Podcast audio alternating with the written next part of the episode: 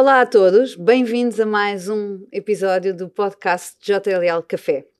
Hoje trago-vos um tema transversal a toda a sociedade: tecnologia e inovação.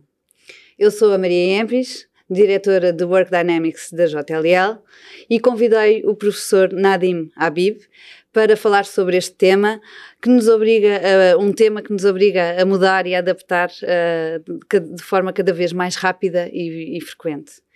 Uh, o Nadim é professor na nova SBE, na área de empreendedorismo, estratégia e inovação e tem uma vasta experiência em consultoria uh, e em gestão internacional uh, nestas matérias. Olá, Nadim. Bem-vindo.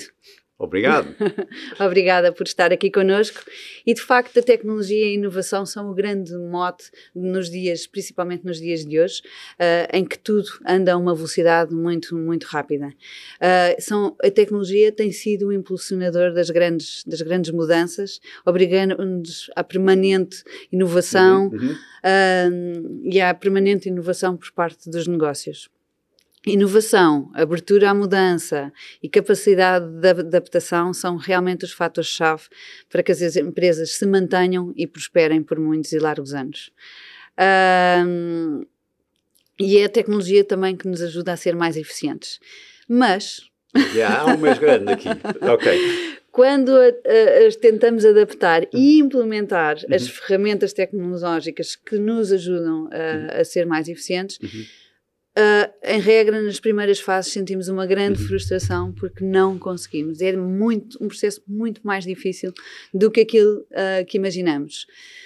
O Nadim, que é uma pessoa muito próxima das uhum. empresas de topo, uhum. como é que vê esta adoção e esta implementação uh, ou a transformação da tecnologia em efetiva produtividade das empresas? Eu acho que tem sido o principal desafio. Por isso temos de separar duas coisas, tecnologia e inovação. Inovação é a minha maneira de adaptar a minha empresa à mudança uhum. para ser diferente, para ser melhor, para ganhar mais dinheiro, etc, etc.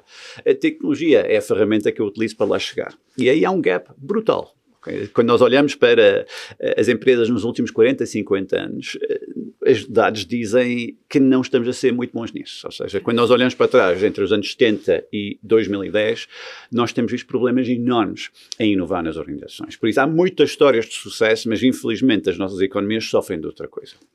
Porquê? Uma empresa para melhorar a sua rentabilidade, tem tipicamente de focar a melhorar a sua produtividade. Quando ela melhora a produtividade, ela produz mais por cada hora de trabalho, ela normalmente acaba por ter mais lucros e isto torna a empresa mais sustentável, etc. No entanto, quando nós olhamos para o crescimento de produtividade na Europa e nos Estados Unidos desde os anos 70, ela está assim em declínio constante. Ou seja, e, e é horrível porque nos anos 80 introduzimos os PCs, declínio. Depois introduzimos a servidor e-mail, declínio. Depois internet móvel, declínio. Ou seja, as estatísticas dizem que nós não somos grande coisa em converter tecnologia em produtividade. Eu acho que somos bons a fazer mais. Eu envio mais e-mails, eu faço mais coisas, não é? Uh, eu estava a brincar com alguém a dizer durante a pandemia a única coisa que nós descobrimos é que eu posso ter mais reuniões no Teams do que numa sala física, porque não há limite de salas, bora lá ter mais reuniões. E isto demonstra um pouco o perigo da tecnologia, em que, sim senhor, há uma narrativa das empresas tecnológicas que diz isto vai melhorar a tua produtividade, mas as estatísticas dizem não. Agora, Porquê? há duas teorias. Há uma que diz, e, e os economistas andam neste debate há, há 10 anos, nós chamamos isto o productivity puzzle, o puzzle da produtividade, porque há uma narrativa da tecnologia e depois a realidade das empresas, não é?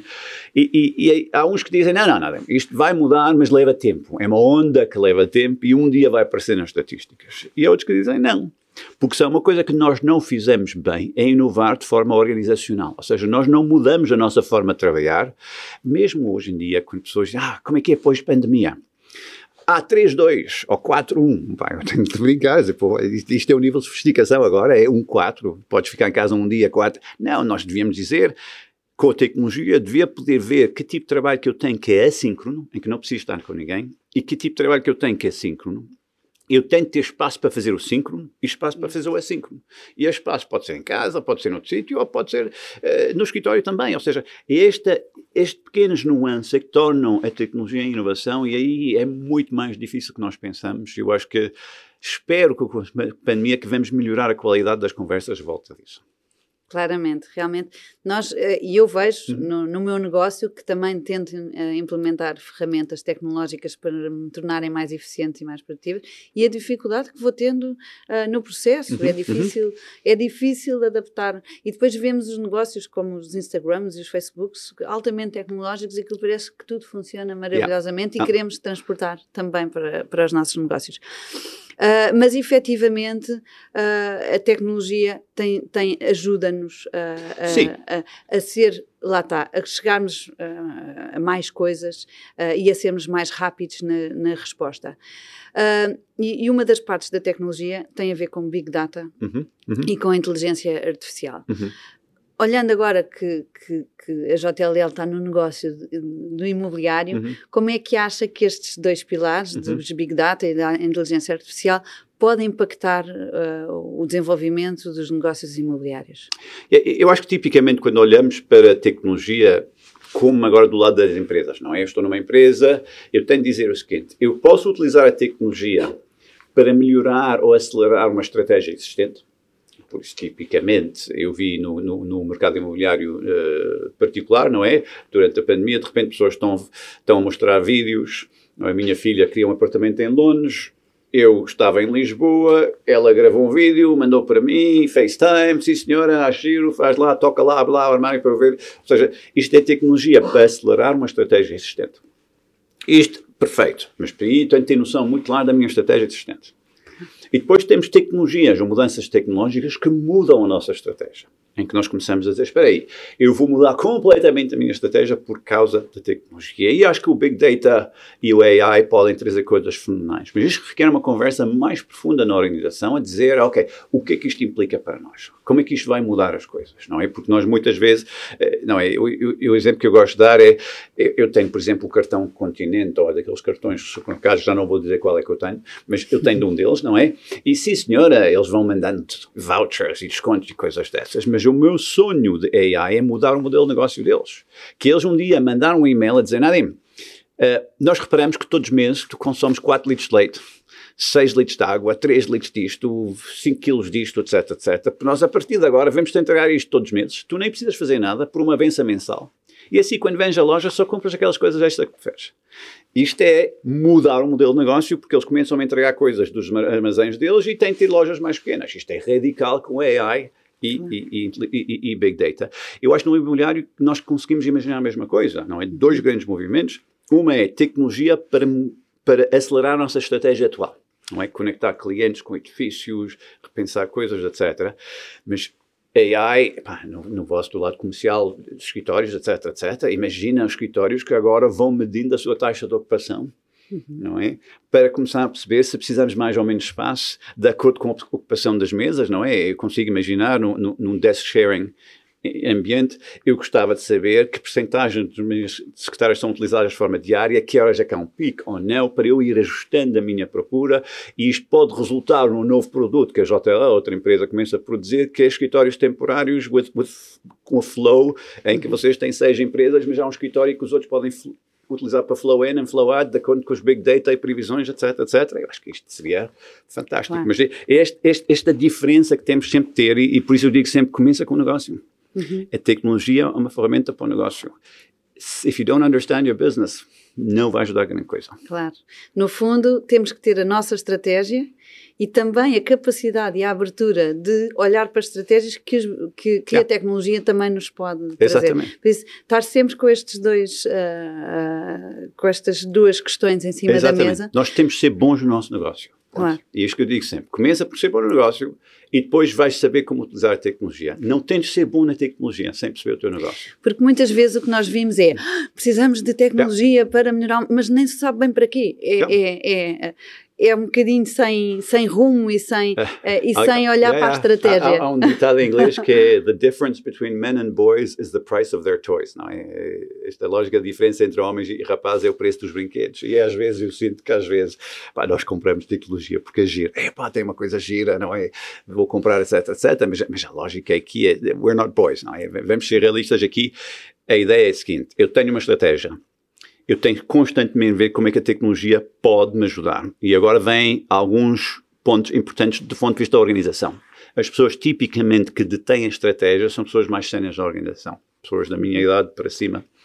Eu pareço 40, mas estou mais perto dos 60, não é? E, e esta gente, tipicamente, nós somos poucos sensíveis a grandes tendências de tecnologia. Eu não tenho Instagram, eu não tenho Facebook, os meus filhos acham que eu não tenho amigos, eu, eu não sei o que, é fazer com aquilo, não é? O que é que eu faço com aquilo? Mesmo o LinkedIn é pessoas que me ajudam a fazer porque eu não sei o que é que fazer com aquilo, não é? Por isso eu nunca faço post porque não sei o que é que é. Hoje alguém pediu-me para fazer um share de uma coisa eu disse não sei como. por isso carreguei no like, pá, ao menos qualquer coisa dessas, é? e, e por isso, o que é que acontece? Eu preciso de pessoas jovens na empresa que tipicamente são muito conectados à tecnologia. Mas é a combinação da minha visão estratégica com o conhecimento tecnológico que faz a magia. Se uma delas falta, o que é que eu tenho? Eu vejo empresas que dizem, ah, é tudo Bitcoin. Eu para quê? Como? Sim. Não, é? E, e, não sabemos o que é que fazer. E eu vi uma notícia outro dia que, que, que vendeu-se a primeira casa em Portugal com criptomoedas. Ok, great, but really? Yes. Ok, great. But really? Qual é, é a. What, where are we going with this? Não é? Como é que isto vai mudar o mundo? Etc, uhum. etc. Sim, é outra, é outra moeda, I get it, mas também podíamos ter vendido uma casa com, com, com, com dólares e depois convertido uhum. para euros no dia e depois fizemos. Do outro lado, o que é que também temos que começar a perceber é que as pessoas que gostam da tecnologia têm que fazer um esforço para perceber o negócio. É? E eu acho que às vezes o que é que nós temos é, é, uma tendência de caçar a tecnologia sem perceber como é que é o negócio e é muito difícil, aí a Maria tem razão, quando estamos no negócio, de manter aquela frieza, aquela calma, a dizer, ok, eu vou ter de fazer qualquer coisa porque esta tecnologia parece ser relevante mas o risco de eu não fazer nada é que alguém vai me ultrapassar. E por isso esta capacidade constantemente de, de fazer coisas, eu lembro quando nasceu aquele Second Life, Uhum. Então a gente tinha ter uma loja no Second Life e depois, mas afinal não serve para grande coisa. Uh, hoje no Meta não sei o que é que é e o Web3, nem sei o que é que é, ele é, mas tipicamente o que é que estamos sempre a fazer é nós precisamos inovar e começamos hoje a falar disso. Uhum. Tecnologia pode me ajudar a inovar. Mas o que é que está ensino? Onde é que eu estou a inovar? É o meu negócio, não é na tecnologia. Vocês não são uma empresa tecnológica. Penso. Ora bem, e, e o, o, tema é a hum. inovação uhum. e a, os estrategas das uhum. empresas devem se focar na uhum. inovação uhum. e depois na tecnologia como uma ferramenta yeah. e não como o uhum. motor. Uh, até pode ser, sim, sim. mas a, a, estratégia tem que estar assente nisso então.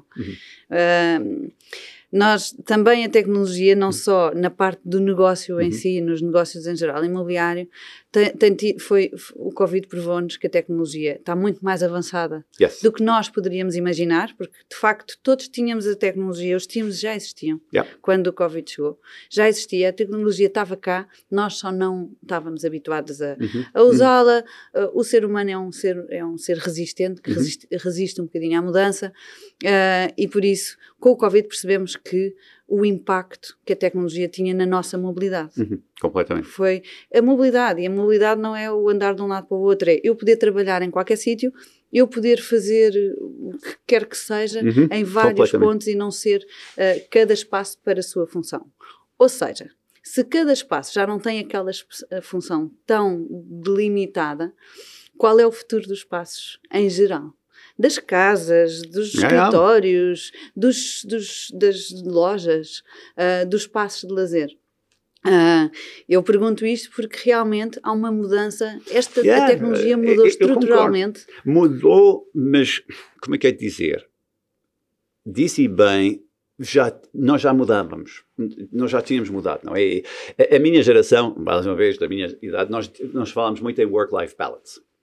Eu tenho o privilégio de trabalhar com alunos de 18, 19, 20, 22 anos. Eles não falam em work-life balance, porque eles não veem separação vida e trabalho. Eles dizem I have one life e eu na altura falava muito em work-life blend. Eu, eu quero misturar as duas coisas. Há dias que não me apetece trabalhar e depois vou ver o meu puto jogar futebol e há sábados que eu quero ir trabalhar porque trabalho muito melhor no escritório do que em casa porque os meus putos são malucos e não têm paciência, etc, etc. Este work-life blend. Eu quero estar no escritório e sair às três para ver o meu filho jogar um torneio de ténis, mas às vezes eu prefiro trabalhar até às 8, 9 da noite porque pá, lá em casa a minha filha tem um namorado lá em casa e não, e não gosto do rapaz. Não, é coisas coisas dessas. Espero que ele não esteja a ver agora, senão vamos ter problemas. Mas, mas, mas, mas é, é, é nesta lógica que o blend já existia, a filosofia. O que é que nós estamos a ver agora? A tecnologia e a pandemia tornou isso mais visível para as pessoas, work-life blend. Mas ainda há muito trabalho para fazer. Eu, eu, eu antigamente, quando viajava, tinha de parar de dar aulas Agora consigo continuar a dar aulas. E estou a descobrir coisas fascinantes. Os hotéis são terríveis. Eu estive na Holanda outro dia a tentar dar uma aula e, e não se... Conhece a Holanda? A Holanda é um país que em outubro não tem muita luz lá fora. Exato. Não é? Por isso é um escuro o dia todo. E ao mesmo tempo, os quartos de hotéis são decorados com aquela lógica muito romântica. Tens luzes assim, pouco, pouco claros, e depois não há luz nenhuma. E pessoas, os meus alunos eram professor, não conseguimos ver o professor. Tive de dar aulas na banheira. Sentei-me na banheira, que é o único quarto no hotel que tinha luz, mas o problema é que o Wi-Fi não funcionava bem, tinha um cabo enorme para 4G. E pensei, uau, wow, os hotéis vão ter de mudar. Os hotéis eu, têm um grande caminho. Yeah, we have to change in that sense. É. E por isso esta lógica de utilizar a tecnologia para, para já implementar uma estratégia que é a Work-Life Plan, que já estava pensada, mas nunca verbalizada, acho que são exemplos típicos do que, é que começamos a perceber, é eu preciso de olhar para a nova geração de clientes e funcionários e colaboradores que eles estão a ver coisas, eles, estão, eles, eles são muito mais sensíveis à mudança do que nós. Isto é lógica, não é? Havia aquele anúncio giro em que perguntavam às pessoas mais velhas eh, se pudesse mudar alguma coisa no teu corpo, o que é que mudavas? E as pessoas diziam, ah, para o nariz, aqui não gosto da orelha, perdi um pouco de peso. E depois perguntavam ao miúdos o que é que mudavas, e eles diziam, ah, eu tinha asas. Eh, ou seja, pá, e vê-se que eles têm uma imaginação de ver a mudança de forma muito mais dramática. Nós, infelizmente, claro. não, Maria não, porque é muito mais nova, mas eu chego a uma certa idade e já estou farto de mudança, não é? Não quero saber mais, por isso eu quero comer a mesma coisa todas as semanas coisas dessas. E por isso eu preciso desta juventude uhum. para perceber a mudança. E depois eu tenho de ligar esta mudança à tecnologia e à minha estratégia. E é por isso que é tão difícil. Porque Sim. quer dizer que pessoas na minha função têm de ser muito mais sensíveis a ouvir pessoas e por isso nós falamos muito em redesenhar escritórios para ter mais conversas, o que é que os ingleses chamam meaningful conversations, uhum. e, e, e, pessoas dizem, ah, passo o dia todo a falar, eu, aham, uh -huh, isto é a tua função, é falar e ouvir. É falar e ouvir de facto, uh, o escritório, uh, e o escritório é um exemplo muito fácil do que é que, como uhum. é que a tecnologia mudou yeah. e qual é a função do novo escritório. De facto, hoje em dia, vimos para o escritório não é só para fazer o puro trabalho, porque esse fazemos em casa uhum. muito mais sossegados uh, e com muito mais concentração. Por isso, o, o escritório é hoje em dia um, um local para se falar, uhum. porque é assim que se trocam ideias yep. e é assim que se inova. Porque eu acho que o difícil, é, agora estamos naquele momento de uhum. tudo é experimental. Yep. Há pessoas que acham que querem ficar em casa para todo o sempre, já Sim. não querem voltar aos escritórios. E mesmo ontem saiu uma notícia em que as grandes tecnológicas de Silicon Valley estão a apostar uh, e a gastar bastante dinheiro uhum. uh, no, na transformação dos seus escritórios para atrair de novo os talentos, porque os talentos foram viver para mais longe dos escritórios porque já não precisavam estar tão perto e agora não querem voltar. Há, há uma certa lógica, não é? Eu consigo comprar uma casa em Torres Vedras mais barata do que em Lisboa e por isso consegui uma casa três vezes maior e os meus filhos têm jardins e coisas dessas, eu entendo a lógica. Uh, eu acho mais complexo do que isso. Ou seja, o que, como é que se trazem as pessoas para estarem outra vez juntas, uhum. porque sabemos, e faço-lhe também essa pergunta, que é juntas que se cria. Não, eu acho que é mais complexo que... do que isso. está, está, está, a mostrar a sua experiência. Não é? eu, eu comunico melhor com pessoas que estão comigo, fisicamente. Eu dou melhor aulas quando eu consigo ver a cara do aluno, quando podemos uhum. interagir. E depois eu digo, pensando que é assim para todo mundo, que isto é a melhor maneira de estar. Mas eu olho para os meus filhos eles têm amigos no Reino Unido que nunca, nunca tiveram com eles fisicamente, que encontraram-se no jogo, papapá, falam todos os dias por Messenger, WhatsApp, FaceTime, uh, e pá, eles são amizades, and it's working, não é? Isto é nova geração. Eu, eu tenho alunos eh, com 23 anos começaram a trabalhar durante a pandemia a primeira vez e por isso para eles work from home era o início da carreira e dizem, é pá, hoje tem dia ao escritório porque me obrigam, pá, não quero nada que dizem que conseguiam fazer mais conexões de casa do que no escritório. Porque enquanto para nós mais séniores é mais fácil entrar no gabinete de alguém e dizer, olha, queria falar contigo, etc, entra cá tomar um café.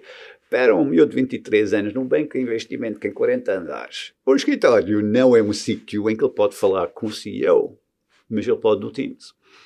Porque no Teams ele pode fazer um reach out para Nova York, estar numa sessão em que ele é convidado, em que há o CEO, ele pode fazer pergunta ao CEO e ter resposta. It's very different, não é? Por isso eu acho que temos de ter muito cuidado na maneira em que nós dizemos isto. Sim, em termos de relações, acho que a nova geração consegue fazer de forma digital, mas em termos de colaboração é que não. And so back to that again, não é? Em termos de pá, aquela co-criação em que temos todos a olhar para a mesma coisa de forma etc, etc, em que precisamos interromper uns aos outros.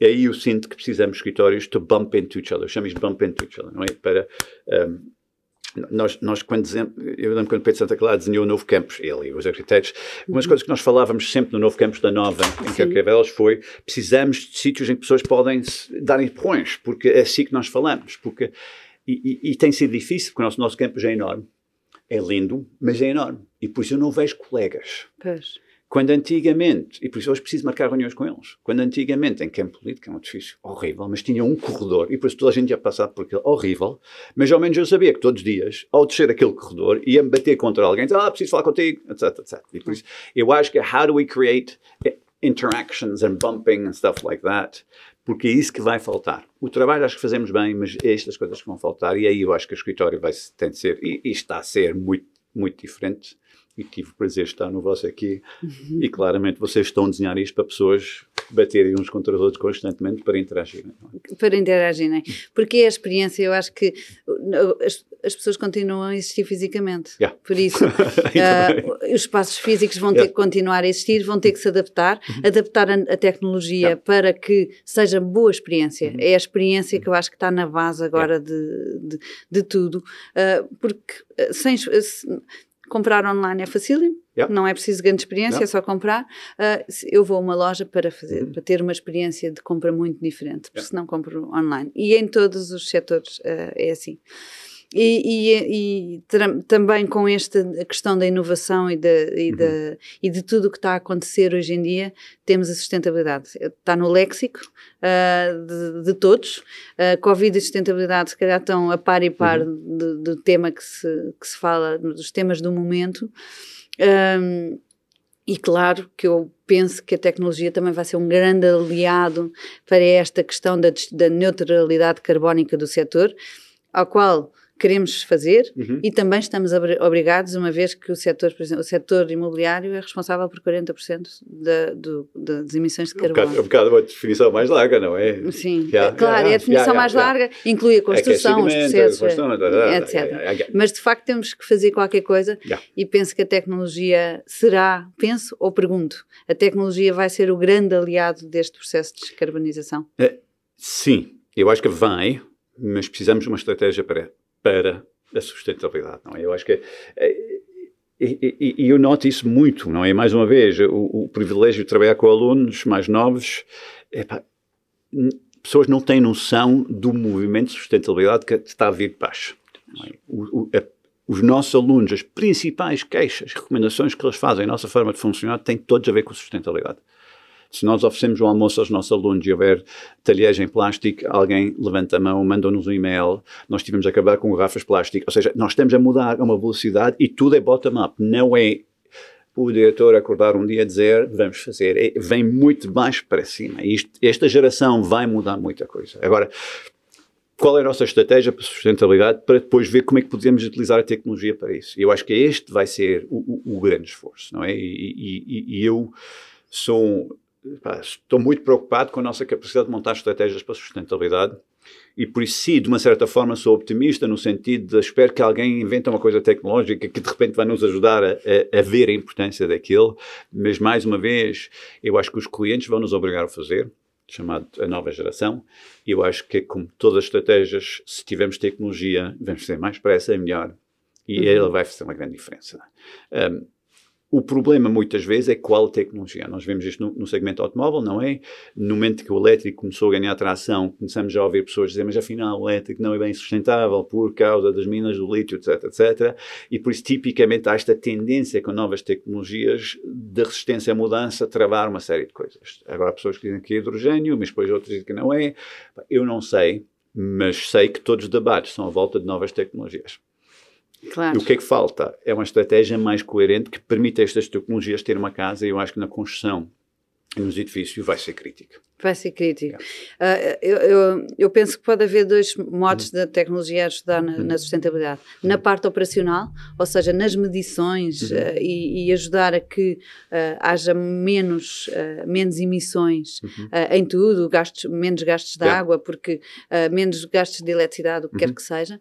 Ou seja, na parte operacional, uhum. no dia a dia de, uhum. de, de, do uso dos edifícios, mas também na construção vai, ser, vai ter que ser um, um grande. Sim, um, sim um, eu um grande que, empurrão. Yeah, o carbon footprint, de uma certa forma, ou seja, repara bem, as empresas têm uma certa preguiça e por isso, se eu conseguir lhes oferecer sustentabilidade sem eles, eles têm fazer grande coisa, obviamente, se eu tiver a escolher entre o escritório com algumas características de sustentabilidade versus um que não tem, garantidamente as empresas vão escolher a sustentabilidade, porque eles têm que produzir os seus relatórios a dizer isso. Na construção também, é? No momento em que resolvemos o problema de, de, de, do custo corrente do, do, edifício, alguém vai começar a olhar para a construção e dizer, espera aí, em futuras construções isto tem a acontecer. E tipicamente isto vai se converter em legislação, que vai se converter em limitações, que vai se converter em custos, a não ser que temos tecnologia que resolve problemas de custos. Isto eu acho que vai acontecer em todo lado uh, e, e, e, acho que vamos ver isto nos próximos 5 a 10 anos, aparecer muito mais depressa do que nós pensamos. Uhum. Como é que vê o futuro uh, tecnológico? Como é que se imagina daqui a, a 20 anos? Na, esta pergunta é. vai sendo feita e nós imaginamos-nos sempre muito mais à frente do que afinal yeah, eu, eu, eu, eu, não sei qual a resposta, porque o meu mais novo tem 11, não é? E, e, e, e tive a olhar para ele e pensei, pá, ele, ele não sabe o que é, que é ser televisões sem comando não, com dois canais, que foi quando era miúdo, não é? E, e, depois, para mim, o comando já foi uma grande invenção, não é? Porque já não precisava me deitar em frente da televisão e dar um salto para mudar de canal quando o meu pai gritava, não é?